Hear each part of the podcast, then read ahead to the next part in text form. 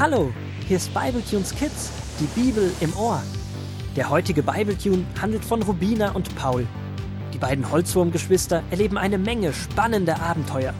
Gut, dass sie ihren Großvater haben, der ihnen jederzeit mit Rat und Tat zur Seite steht. So auch heute. Seit der Eröffnung des Parks sind mehrere Monate vergangen. Die Blätter beginnen sich langsam zu färben, der Herbst steht vor der Tür.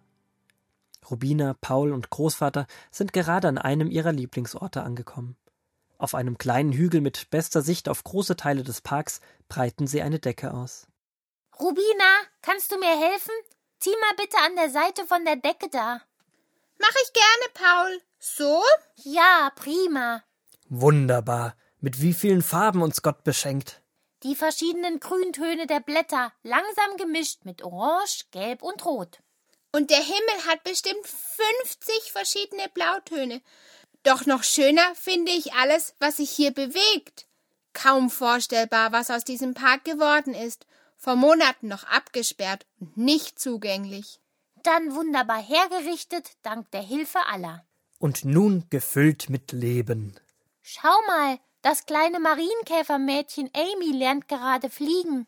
Wie geduldig und fröhlich ihre Eltern ihr dabei helfen.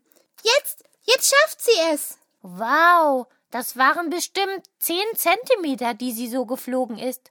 Und siehst du da hinten? Da lassen bestimmt 30 Insekten ihre Ahornsamendrachen steigen. So viele glückliche Gesichter. Die Grillen grillen Sesamsamen auf dem Grillen. Hm, der Duft. Und wenn ihr ganz leise seid, hört ihr das Platschen vom Sprungturm im Schwimmbad. Stimmt, du hast recht. Und der Spielplatz ist auch wieder einmal reich besucht. Ich bin wirklich dankbar, was hier passiert ist. Trotz aller Schwierigkeiten ist alles gut gegangen, so wie bei Mose und den Israeliten. Großvater, du hast uns zwar das Ende schon ein paar Mal vorgelesen, aber würdest du es noch mal tun? Aber klar doch. Yippie, ich finde es nämlich total spannend.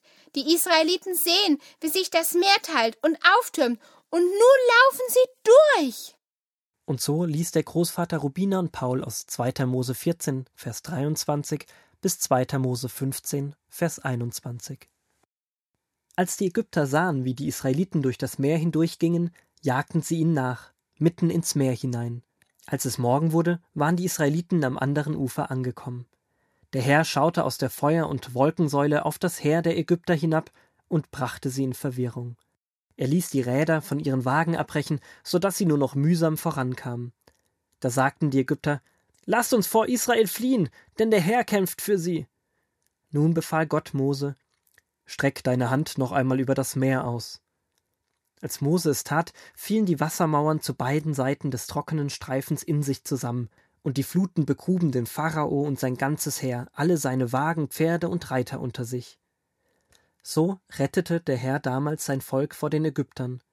Als die Israeliten sahen, was für ein großes Wunder Gott für sie getan hatte, hatten sie große Ehrfurcht vor ihm, und sie glaubten an ihn und an seinen Diener Mose. Mose, Aaron, Miriam und alle Israeliten waren glücklich, dass der Herr sie vor den Ägyptern gerettet hatte. Sie sangen ein Lied, in dem sie Gott lobten und ihm dankten. Miriam spielte auf ihrem Tambourin und tanzte, und alle Frauen tanzten mit. Der Pharao verliert am Ende alles, weil er einfach nicht auf Mose und Gott hören wollte. Das Volk Israel hatte es die ganze Zeit aber auch nicht einfach. Erst die viele harte Arbeit in Ägypten, dann das lange Hin und Her, ob sie nun ausreisen dürfen oder nicht, das ungewisse Nachfolgen hinter einer Wolken- und Feuersäule her.